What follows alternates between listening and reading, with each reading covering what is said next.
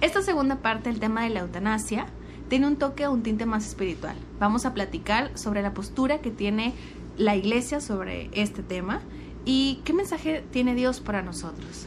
Así que yo te invito a que abras tu mente, tu corazón, puedas escucharlo y puedas recibir el mensaje que Dios tiene para ti. Gracias y pues disfruta del episodio. ¿Qué onda? Yo soy Nelly. Y yo Toledo. Y junto a ti somos Conecta, tu voz. Conecta tu voz.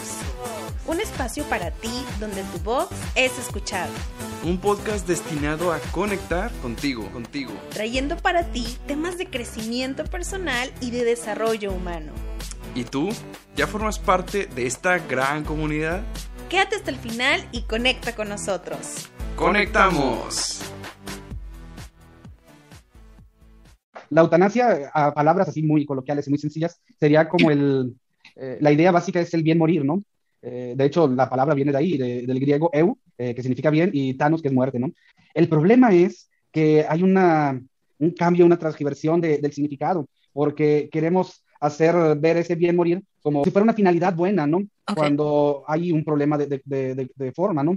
Eh, siempre la muerte no va a ser buena. La definición, literal por, la, por las palabras que se usan, pues es bien morir, buena muerte. Entonces, creo que, por, etimológicamente hablando, pues sí, es, lo, como que lo correcto. Pero pues ya en un sentido, ya como un concepto, pues de, una forma muy fría, pues sería un, un homicidio por compasión o, o por piedad. Eh, es muy buena la sociedad para saber acomodar las palabras porque lo, lo quieren vender como una ah, muerte dulce, una muerte digna. Es un acto en el que se intencionalmente se busca pues el matar a la otra persona, ¿no? Si no, si no le encontramos sentido al dolor, al sufrimiento, a todo esto, entonces buscamos salidas fáciles, ¿no? Y las salidas fáciles eh, pues siempre van a ser eh, mentiras, ¿no? el suicidio, el aborto, eh, la eutanasia, siempre son las salidas fáciles ante situaciones y problemas de la vida, ¿no? Pues el dolor es parte del ser humano y, y el quitarlo o reprimirlo es deshumanizar al ser humano. ¿A, qué dolor me refiero? Pues al dolor de estar triste, de estar enojado, de estar decaído. Entonces es algo paradójico que algo que queremos eliminar o que queremos, eh, pues sí, que no queremos pasar por ello ¿no? y, que pensamos que es algo más humano, más bueno, pues nos deshumaniza. Y es verdad, o sea, el ser humano, como también lo platicábamos, que tiene que pasar por cosas buenas y malas. ¿Por qué? Porque así es la vida. Y yo, no quiero ver sufrir a mi papá, a mi mamá. Yo quiero evitar el dolor de verlo luchar con una enfermedad. E, ese también ya es una cuestión muy de que, vato, ¿Tú cómo sabes que tu papá o tu mamá puede con eso y más y tú le estás dando la oportunidad de, de intentarlo? Porque muchas veces solamente pensamos en que yo no quiero sentir cosas malas, yo no quiero llorar, yo no quiero sentir feo. La vida en sí el sentido pues es vivirla y vivir es sufrir y es disfrutar y es estar bien y es estar mal y es todo. Y imagínate qué aburrido es quitarle una parte y, y quedarte solamente con esto. Esto no lo vas a valorar porque no pasaste por todo esto. En la búsqueda del placer, de la felicidad, pues todos queremos sentirnos bien, todos queremos sentir placer, pero creo que ya lo estamos sobrecargando a de que, oye, no solamente quiero sentir placer y quiero estar feliz y quiero estar feliz, sino quiero estar placentero siempre y ser feliz siempre. Erradiquemos lo que no me hace feliz. Entonces ya no se trata de una búsqueda de la felicidad, sino una búsqueda de la erradicación de la tristeza, de la desdicha, y es muy en contra de la naturaleza las, las bases en las que se justifica la eutanasia o, que tiene como cierta fuerza, aparte de esta cuestión de, de ser un, homicidio piadoso o, el, bueno, este, aplicamos la eutanasia porque lo que quiero es no verte sufrir, eh, decía el, paciente tiene la opción o la oportunidad, la libertad de elegir eh, si está pasando, o sea, si su enfermedad es incurable y está sufriendo, la, la, oportunidad, la libertad de elegir, el decir, no quiero pasar por eso y entonces, pues aplícame la eutanasia, ¿no? Y cuando yo leía ese dato, específicamente ese dato que, que les acabo de compartir, decía, me preguntaba a mí misma, ¿en qué momento nos creímos Dios para decir, estoy sufriendo y entonces este, me voy a quitar la vida, ¿no? Y, ya, o, o estoy sufriendo a mi familiar y entonces voy a quitarle la vida, ¿no? También es diferente y ahí vale la pena hacer la precisión que entre eutanasia y distanancia, no sé si han escuchado el término, ¿no? Que distanancia sería como prolongar más la vida ya de una manera artificial, ¿no? Eh, una persona que, que por ejemplo, eh, ya no puede vivir, no hay forma de que, de que de que por su propia cuenta siga vivo, eh, no tiene conciencia, no tiene razón, pues tampoco puedes estar ahí dándole, obligándolo a vivir, haciéndolo pasar eh, situaciones penosas, ¿no? Incluso. Y de pasada también los familiares sufren, ¿verdad? Entonces tenemos que eh, notar las diferencias, ¿no? Porque van a haber casos en los que no podemos, aún por aunque queramos que se queden más tiempo con nosotros, pues no se puede, ¿no? Y tenemos que aprender a también a soltar y a dejar ir. Y va a haber otros casos en los que tenemos que luchar porque todavía se puede hacer algo y porque la persona puede tener una vida digna incluso en la enfermedad y en el dolor, ¿no? Eh, y, se aprende a sanar y a vivir mejor a través de ello que a través del simplemente cortar y vámonos, ¿verdad? Claro. No sé si me voy a entender un poquito. Sí, sí, sí, Fray. ¿Morales? Eh, yo me acuerdo, no sé si han visto la, serie de Breaking Bad, me imagino que sí, por favor, díganme que sí. Nelly, no manches. Yo, yo sí vi Breaking Bad, pero quiero recordar que tú no conoces a Gustavo Cerati. No, te creas. es más importante, es, es, más importante Breaking Bad. no, ah, bueno, este, Nelly, tú que no lo has visto tristemente, eh, pues el personaje ah, ah, es una historia, pero el personaje principal se vuelve, pues, hace cosas porque le dicen, ¿sabes que tienes cáncer terminal? Vas a morir. Entonces, pues, no le dan opciones, el vato, pues, le faltó un psicólogo, Nelly, eh, y se hizo mal, empezó a vender droga y todo ese rollo. Entonces, después de un tiempo de que el vato pues, le hizo muchas cosas ilegales, va al doctor y le dice, oye, ¿sabes qué? El cáncer se te está quitándome, ya, vas a vivir. Y el vato empieza a retroceder todo lo que hizo y dijo, no manches, o sea, ¿cómo le voy a hacer con todo lo que acabo de hacer? Me están diciendo que ya voy a vivir más. Aquí voy con este ejemplo pues, de ficción. Es como, como decía Fray, o sea, ¿quién, ¿quién soy yo para decir, oye, ¿sabes qué? Me están diciendo que tiene una enfermedad muy difícil de curar. No, pues ya para qué lo intento. O sea, ¿quién soy yo para saber que no va a haber una mejoría después de un proceso doloroso, pero al fin un proceso para atacar esa enfermedad? ¿Quién soy yo para, para saber que no va a pasar algo bueno? O sea, que también puede pasar algo malo, pero ¿cómo sé que no va a pasar algo bueno? Creo que todos conocemos la historia de un familiar, de un conocido, de alguien que pasó por una enfermedad muy grave y que la venció y que es un ejemplo de vida porque dices, no manches, o sea, realmente venció una enfermedad difícil, controló, sigue luchando, pero se ve bien. Entonces, ¿por qué quitar esa, esa opción de lo positivo e irnos luego, luego a, lo, a lo negativo? Que sí, cuando alguien, cuando un doctor te dice a un familiar, oye, ¿sabes qué? Tu familiar tiene cáncer. Es una palabra muy, hablando de este ejemplo, es una palabra muy pesada y, y, y que dices, no, se te vienen a la mente cosas de todo lo que va a pasar, pero al fin y al cabo no sabes, no sabes eh, eh, en qué va a terminar la historia de tu vida, el, el, capítulo de esa enfermedad y, quitar, o sea, como que por nosotros, por nuestros méritos, decir, no, se va a morir, mejor de una vez eh, no hago nada. Es como leer un libro, la introducción, y decir, ah, y, va a tener esta enfermedad, no, se va a morir, y ya mejor vete al final y ya no lo leo. Es como que le quitas una gran parte de la vida. Entonces, es como que, oye, habiéndolo desde esta perspectiva un poquito religiosa, muchas veces el, el, dolor sí es malo, lo hemos hablado, y, y, es algo que todos evitamos, no es como que alguien busca sentir tristeza o está triste siempre o dolor o tener enfermedades siempre, pero es como parte de, parte de la misma vida. Somos seres orgánicos que presentan fallas genéticas, que presentan fallas y, que va a pasar algún día o tal vez no, no sabemos. Pero cuando, cuando en, el aspecto más religioso le damos, como dice Freculio, un valor al dolor, cuando valoramos las cosas de toda la vida, pues todas merecen ser vividas al fin y al cabo. Porque también como, como decía Fray, eh, muchas veces en el dolor encontramos más cercanía con Dios y, te digo, a lo mejor una persona que no es muy creyente, en los momentos difíciles es donde se eh, da una enseñanza más grande de vida. Eh, el ejemplo que, se me viene más a la mente rápido de un santo, pues San Francisco de Asís, después de caer en cama, de estar a punto de morir, encuentra una cercanía con Dios y empieza su proceso para convertirse a Él. Igual una persona que a lo mejor en la, en la enfermedad que está transcurriendo, pues se da una enseñanza tan grande que después la comparte y puede dignificar todo esto de eso es lo que pasa. Tenemos que empezar a valorar todo. No valorar solamente lo que me hace sentir bien, lo que me hace sentir bonito, sino valorar todo lo que nos pasa, porque todo lo que nos pasa es valioso, porque pues uno es valioso.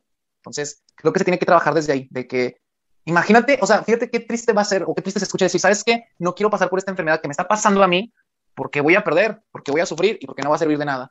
Estás disminuyendo tu existencia a un simple animal que come, se reproduce y que muere. Y que porque no quieres sentir la muerte, o por no querer sentir más bien dicho el dolor de la muerte, pues mejor se dame y ya que sacar. Gracias a los dos.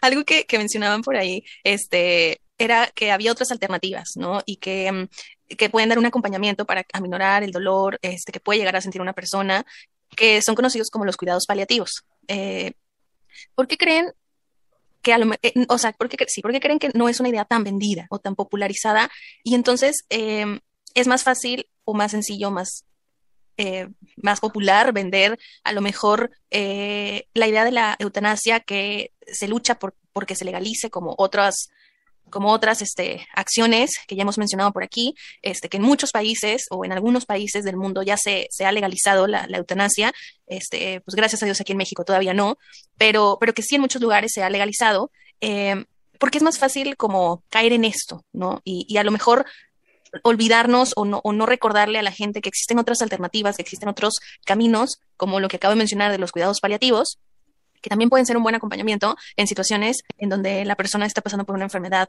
eh, terminal, incurable este, o degenerativa y que pueden ser una gran alternativa para todo este proceso.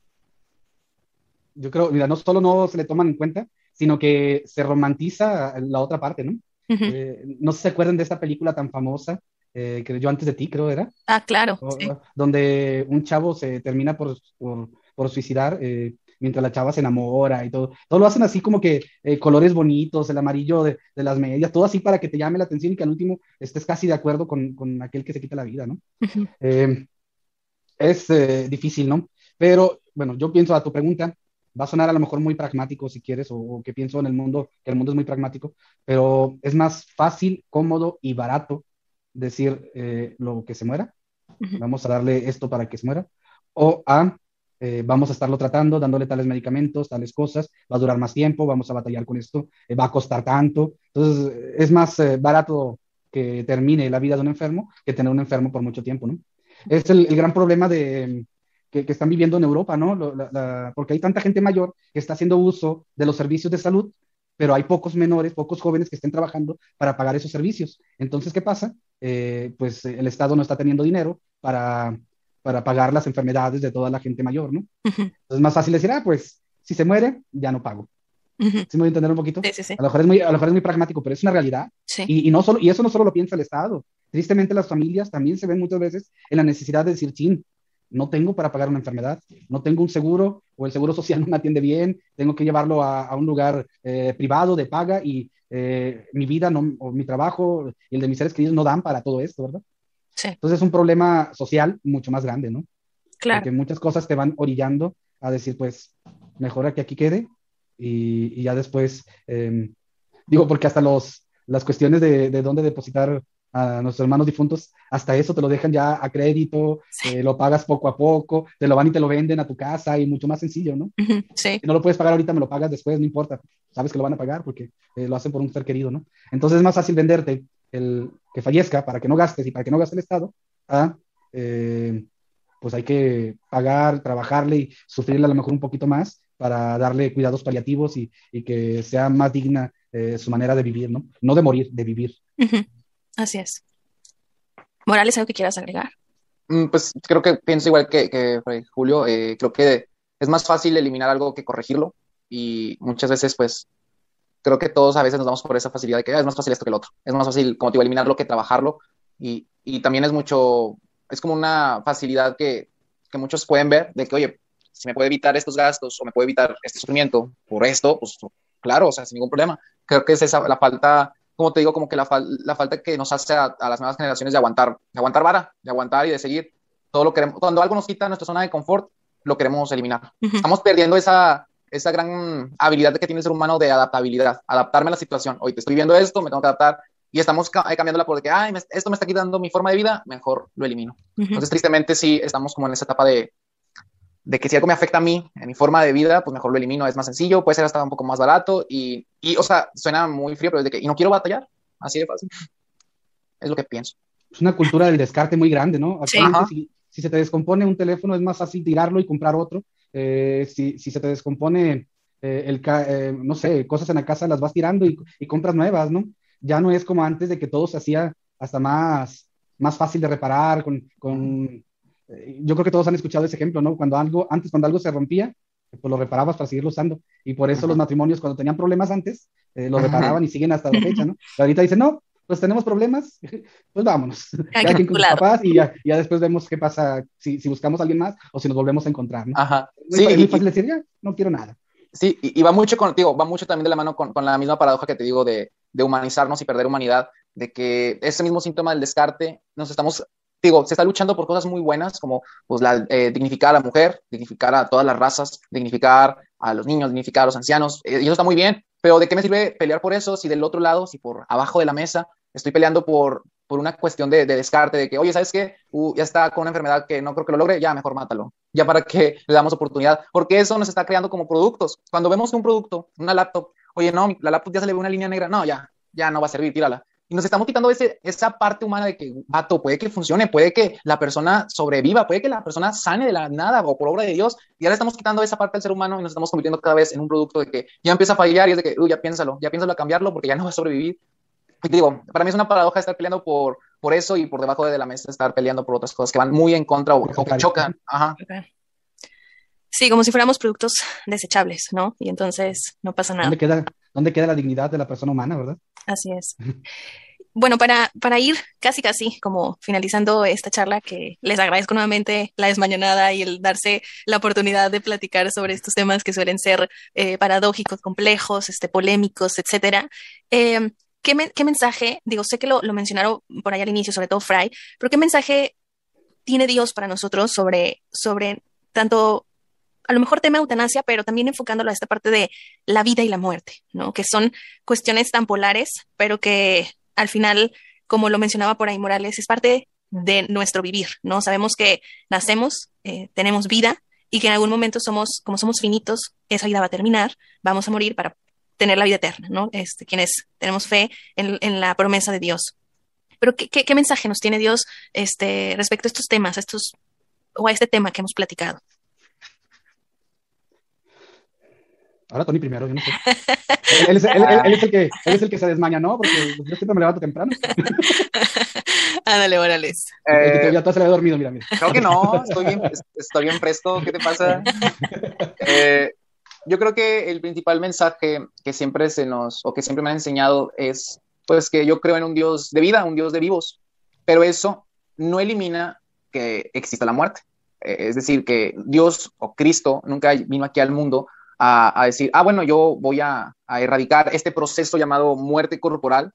Nunca, nunca vino a decir que, oye, nadie va a morir aquí en la tierra, porque es un proceso que va muy de la mano con la vida misma, pero él sí prometió de que, oye, esto es momentáneo, esto no va a ser para siempre, vas a tener que pasar por esto, pero más adelante te espera una vida nueva. Y tanto es así que pues él también mismo muere, él mismo fallece de una forma corporal y, llega a la vida que se nos promete a todos. Creo que la enseñanza de la iglesia como tal en, el tiempo de ahora es proteger la vida, muchas veces eh, se nos puede tachar de, personas ciegas en la fe, a los que estamos así, de que proteger la vida, el aborto, la eutanasia, y, hasta nos pueden decir que somos moralmente incorrectos porque nos pueden dar un sinfín de lógicas, de puntos a favor, de que no es que la eutanasia va a evitar dolor, no es que el aborto evita que los niños vengan a sufrir, no, de cosas tan positivas en la sociedad actual que siempre la respuesta de las personas que, que están como que en movimiento, por ejemplo, pro vida o, las personas que estamos más adentradas en la iglesia es como de que no, vato, no, aunque me digas que eso ayuda, créeme que no, porque nosotros, yo creo que podemos ir más allá de, del sentido de la vida, no, no verlo como una unidad más, porque eso es lo que pasa actualmente. Las vidas las vemos como unidades, de que ah, en México hay 127 millones de vidas, 127 millones de personas. Y cuando lo ves como unidades, empieza a perder valor y empieza a decir, ah, pues si quitamos 20, vamos a hacer menos, a ver más cosas, va a ser esto. Entonces, yo creo que la vida como tal, muchas veces, digo, va mucho de la mano con, con nuestro ser un poquito ególatra, queremos eh, aceptar la vida cuando nos, cuando nos beneficia, pero cuando no, no es vida y ya no quiero que sea vida. Esto aplica para el aborto, esto aplica para la eutanasia, porque imagínate llegar a un punto en el cual puedas decir, no sé, que tengas abuelitos o tus papás de una gran avanzada edad, en la cual necesitan apoyo físico y moral y psicológico, decir, ay, es una carga, ah, pues ya mejor que se mueran, ya vivieron una gran vida. O sea, ya vamos a, a perder mucho más el valor de, de la vida misma. Y, y, creo que es la enseñanza de la iglesia, que a lo mejor muchas veces puede escucharse un poco retrograda en, en, la actualidad, de que vida es vida y se tiene que respetar. Y es algo que muy poca gente va a entender, porque cuando decimos vida es vida o se tiene que respetar la vida, se, se habla de los niños que son abortados, se hablan de las personas que están pensando en la eutanasia, se habla de las personas que se quieren suicidar, se habla también y aquí es donde entra más como que el dilema de la sociedad de que cómo pueden pensar eso en la iglesia, de que se habla también de cuidar y respetar la vida de aquellas personas que han hecho algún mal, de aquellas personas que han cometido algún error, porque toda vida es valiosa para Dios, la vida de buenos, la vida de malos, la vida de los enfermos, la vida de los sanos, de los niños, de los adultos. Por eso nos referimos o se entiende de que vida es vida y se tiene que respetar. Y es algo es una verdad tan verdadera, valga la redundancia, que no hay atajos, no hay, eh, no hay un truco en el cual digas vida es vida, pero si en esta ocasión, no, vida es vida y se acabó. Y la sociedad busca eso, atajos. Por eso, cuando se planta ante una verdad como esta tan absoluta, que es como una barrera, y aunque le lances un buen de dardos y de flechas de que es que la vida puede ser esto y es que la muerte, la barra no se va a mover y decir, la vida es vida, yo creo en un Dios de vida. Y, y, si te quedas así, y aunque te sigan atacando y aunque sigan mandando teorías, eso no se va a mover porque es una verdad absoluta. Y va, y va en contra, como les digo, de la ley de Dios, que es pues, cuidar la vida, de la ley humana, y también de la, y, y, te digo, si por ahí alguien te escucha que a lo mejor no es muy afín a la, a la religión, pues también va muy, de la, va muy en contra de todo lo que la ciencia nos ha enseñado desde tiempo de, Grecia, lo, tiempo de la antigua Grecia, eh, por ejemplo, el juramento hipocrático, pues que es un juramento que hacen los médicos de que salvaguardar la vida y todo ese tipo de rollo. O sea, hay un párrafo en el cual dice estrictamente, no administraré a nadie un fármaco mortal, aunque me lo pida, ni tomaré la iniciativa de una sugerencia de este tipo. O sea, ahí también vas en contra de las enseñanzas de la ciencia, de que, oye, te estoy enseñando medicina para que salves vidas y ahora quieren convertirlo a un beneficio propio. Entonces, va en contra de todo pero como buscamos una satisfacción o buscamos una facilidad eh, para nosotros, queremos romper todo para poder sentir o lograr nuestro cometido y es ahí donde empieza el error. Creo que la iglesia más que anticuada, creo que los que nos estamos volviendo un poco locos somos nosotros, la, sociedad. Algo que, que, no debería de estar en, en, cuestión de debate y lo está. Muchas, muchas personas que apoyan la eutanasia dicen que es el, es el derecho a morir. Un derecho se pelea porque no es, porque es un derecho como tal, es algo que no todas las personas tienen. Derecho a votar, pues solamente los que somos mayores de 18 años aquí en México. Entonces, ese es el derecho. Un derecho es, se busca luchar por algo que no todos tienen, una garantía. Y una garantía es una certeza de que lo vas a tener. La muerte no es un derecho como tal, porque, o no, se tiene, o no es un derecho por el cual se tenga que luchar, porque tenemos la garantía de que en algún momento vamos a morir. ¿De qué forma y cómo? No sabemos, pero va a pasar. Entonces, digo, ese tipo de palabras claves que se cambian, que se mejoran, que, que se modifican, tanto de la, tanto de la narración de, de, la, de la eutanasia como algo bueno, y que usan a la iglesia como algo negativo, de que es que la iglesia quiere que sufras, la iglesia no quiere que sanes y, que la familia gaste dinero y la iglesia agarran las cosas como que las palabras claves de la iglesia para que se escuchen mal, pero no envían todo el concepto real de que la iglesia dice pues que la muerte es inevitable, pero si la encontramos con Dios puede llegar a ser hasta una medida de salvación y todo ese rollo, todo ese rollo lo eliminan y además ponen la iglesia quiere que sufras. Entonces, yo creo que como mensaje final para mí es de que antes de de pensar que a lo mejor la iglesia es parte de una conspiración, todo ese rollo. Creo que es primero entender las enseñanzas que la iglesia da, de que, oye, ¿qué es la eutanasia realmente para la iglesia y por qué está en contra? Y ya ahora sí, mínimo ya vas a tener el conocimiento de lo que la iglesia dice y, ok, ahora sí tú eres libre de decir, mmm, sigue sin parecerme lógico de que, oye, tal vez sí algo lógico, pero ya mínimo estás un poco más estudiado ya no solamente lanzas de que, no, sí, la iglesia está mal, nomás por hacerlo, porque muchas veces siempre tenemos que tener un enemigo en común, se dice por ahí, y actualmente en los problemas sociales la iglesia ha sido el antagonista y pues le toca jugar ese papel y pues ni pedo, pero creo que sí, creo que mi mensaje es que aprendan o conozcan, no aprender como una ciencia, sino que conozcan el concepto de, de las cosas por medio dentro de la iglesia, no lo que la gente dice que la iglesia piensa, sino lo que la iglesia realmente piensa. Gracias, Morales. Fray. Ah, había, una cosa que me, que me, llamó la atención de lo que dijiste, Tony, de eh, la gente o el mundo que pide eh, ciertas cosas, ¿no? Eh, yo me ponía a pensar de una foto que surgió hace un tiempo, donde estaba, hicieron muchos memes, todo muy gracioso, donde cuando iba al colectivo feminista en la Ciudad de México y estaba, había gente cuidando alrededor de una iglesia, ¿no? Y estaba la gente tomada de la mano y en la parte de fondo, atrás de ellos estaba un niño, así como que se veía suciecito y así, ¿no? Y ya ponían de ejemplo, ese es el claro ejemplo de la iglesia y de, de todos los que son por vida, ¿no? Que están a favor del, de los niños, de, que no, de que nazcan, eh, pero no le ponen atención a los que ya viven y que ya después salieron muchos memes y una muchacha puso, no manches, es mi hermano, lo mandé por las tortillas, ¿verdad? pero eh, ¿Y a qué resalto esto, no? Porque es verdad que estamos a favor de la vida y de que nunca vamos a estar de acuerdo en que se mate a alguien, ¿verdad? Sin embargo, eso no significa que la iglesia no haga nada en, bien de la sociedad. Y tengo aquí unos datos que los voy a decir así muy rápido, porque también es bueno que, que, sepamos, ¿no? Estos son datos del 2019, o sea, ya pasaron dos añitos, seguramente ahorita se haber visto afectado por la pandemia, para bien y para mal. Eh, pero luego dicen, la, ah, la iglesia habla mucho de moral y esto, pero no hace nada. La iglesia tiene alrededor del mundo o atiende 5.200 hospitales tiene 16 mil dispensarios, 650 leprosarios, todavía hay leprosarios y la iglesia tiene 650 leprosarios, 15.700 casas de ancianos, enfermos crónicos y discapacitados, 9.000 orfanatos, 10.000 guarderías, 13.000 consultorios, consultorios matrimoniales, eh, 3.169 centros de educación o reeducación social. Aparte, en cuestión de educación, eh, hay 71.000 eh, escuelas infantiles, 101 mil escuelas primarias, 48 eh, mil secundarias. Eh, y tenemos en la iglesia, en universidades católicas, más de 2.345.000 alumnos. Solo por, por, decir datos que la gente no sabe, que la gente eh, luego dice, ah, la iglesia habla muy bonito, pero no hace nada, ¿verdad? No, claro que la iglesia hace algo. E incluso una de las cosas que más nos critican es la cuestión de la colecta, ¿no? De que haya una colecta durante la misa, ¿qué le hacen a tanto dinero? Ahí está, la mayoría del dinero se termina yendo a comunidades eh, rurales, indígenas, a, obras de caridad social de la iglesia. No hay en el mundo institución que haga tanto bien. Ninguna institución, la que me digas, no tiene estas cifras. Platicaba una vez, nos dio un retiro un padre y dentro del retiro eh, nos puso de eh, pues videoconferencias algunas personas, ¿no? Y entre ellos una vez nos puso a Emilio González Márquez, no sé si lo vi, que fue un político de Jalisco, fue gobernador de, Jalisco, de Guadalajara, no me acuerdo, eh, y un personaje muy importante ¿no? en la política de, de esta zona. Y eh, él decía que tuvo muchos problemas eh, con la prensa por, por, los apoyos que hacía sociales, ¿no? Él dice, tengo tanto dinero para entregarlo a caridad, pero si lo hago a través del gobierno, en la burocracia que tengo que hacer, se pierden tantos millones. Entonces, me es más fácil hacer licitaciones, hacer un concurso para ayudarle el dinero a las personas, a institutos, que ellos, eh, sin tener mediaciones como nosotros, le va a llegar más el dinero a las personas o más los bienes a las personas, ¿no? Entonces hace un concurso y resulta que a la mera hora le da miedo decir los resultados y, se paran ante la prensa y dice, miren, eh, quisiera darle eh, este beneficio al asilo Carlos Marx. Pero ¿saben cuál es el problema? ¿Cuál? Pues que no existe. No existe el asilo Carlos Marx. El que sí existe es el asilo del Sagrado Corazón de Jesús. Quisiera darle este dinero al orfanato Lenin, no sé qué. Muy socialista, me estoy viendo. pero ¿cuál es el problema? Que no existe. Entonces, ah, pero sí que sí existe, es el orfanato San José. Entonces empezó a decir eso, ¿no? Y que, ¿qué hacemos?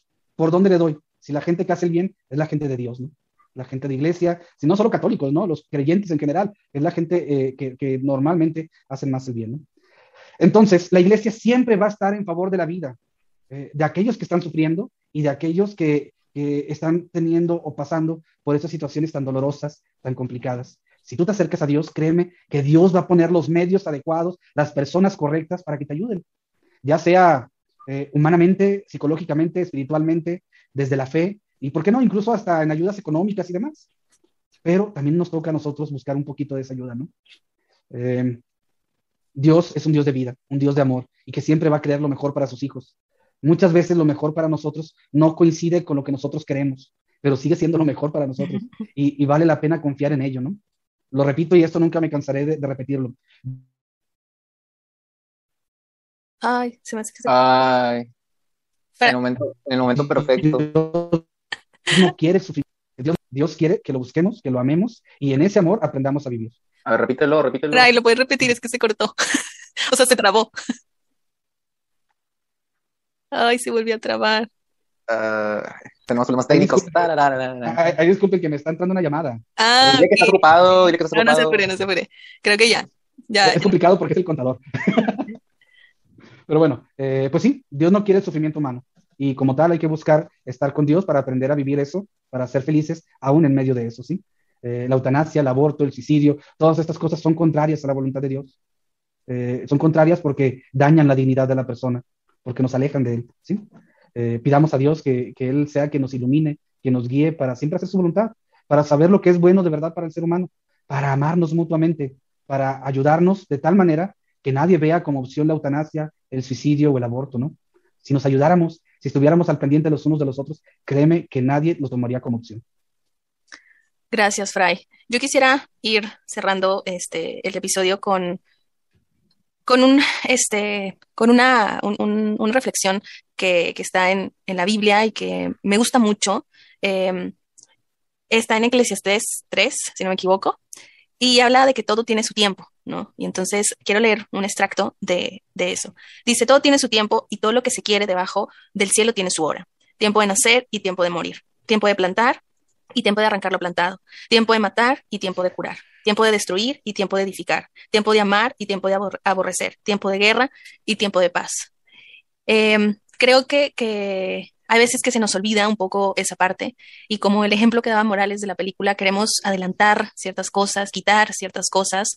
Em, creo que hasta cierto punto esta parte de, la libertad eh, que Dios nos ha dado en la cuestión del libre albedrío, hemos querido a veces jugar un rol como si fuéramos Dios cuando no lo somos.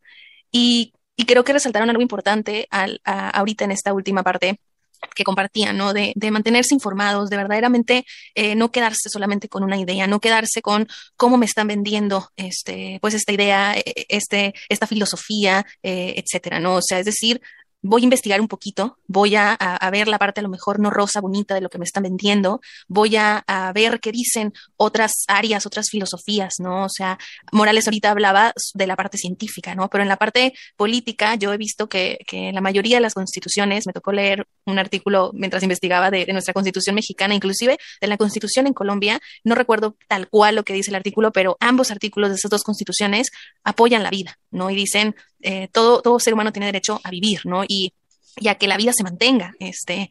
Y dato curioso que en Colombia, si no me equivoco, es uno de los, es el primer país en Latinoamérica que, que ha, este, apoyado la legalización de la eutanasia, ¿no? Entonces, como desde la política también hay, hay como información y, razones en las que podemos ver que se apoya la vida, y en la ciencia también, y en la parte espiritual también. Entonces, creo que si de diferentes ramas y áreas se ve, por, eh, en este caso, el apoyo a la vida, es por algo, ¿no? Y que cuando empezamos a crear esta sociedad, valoramos esta parte. Entonces, recordemos eh, como la esencia de eh, estos orígenes que, que tuvimos y cómo apoyábamos algo tan importante que es la vida y volvamos a ello. Yo les quiero agradecer enormemente eh, nuevamente a, Fray Julio Morales por darse el tiempo, por compartir todo lo que compartieron, que se me hace sumamente valioso y enriquecedor para quienes nos estén escuchando. Y, bueno, no sé si quieran compartir por ahí sus redes, este, dónde los puede encontrar la gente, algún proyecto que tengan reciente de la última vez que hablamos ahorita, eh, para que la gente lo, lo escuche y pueda seguirlos, pueda saber del proyecto, pueda participar y colaborar con ustedes. Pues yo estoy como Fray Julio en Facebook, en Instagram como no me acuerdo si Julio FM o Fray ah, Julio, algo así, ¿verdad? Creo que sí. Eh, también tengo Twitter, aunque nunca lo abro. Eh, creo que ahí es Abdel bajo Julio, algo así. Eh, y pues ahí andamos trabajando para el reino de Dios en diferentes lados. Actualmente me toca estar con la juventud franciscana de la región de nuestro patriarca San José, no, la región San Francisco y Santiago de Jalisco y, y la región de la Orden Franciscana Seglar de nuestro patriarca San José, acá en Colima, ¿verdad? Entonces, chamba ahí para aventar. si alguien quiere apoyar, aquí venga, hace un ratito, platicamos. Excelente, Fray. Morales. Eh, bueno, pues ahí me pueden buscar como en Facebook y Instagram como Trovadores de Dios, igual. Ahí empezamos a subir contenido chido. Excelente. Pues bueno, como quiera, vamos a dejar aquí las redes sociales de cada uno en la caja de descripción para que sea más fácil el acceso y los puedan seguir, puedan ver su contenido, puedan este, ver lo que comparten, que se me hace sumamente valioso lo que ambos suben a sus redes. Y nuevamente agradecerles el tiempo, la escucha y que recuerden que este, este proyecto lo hacen ustedes junto con nosotros. Muchas, muchas gracias.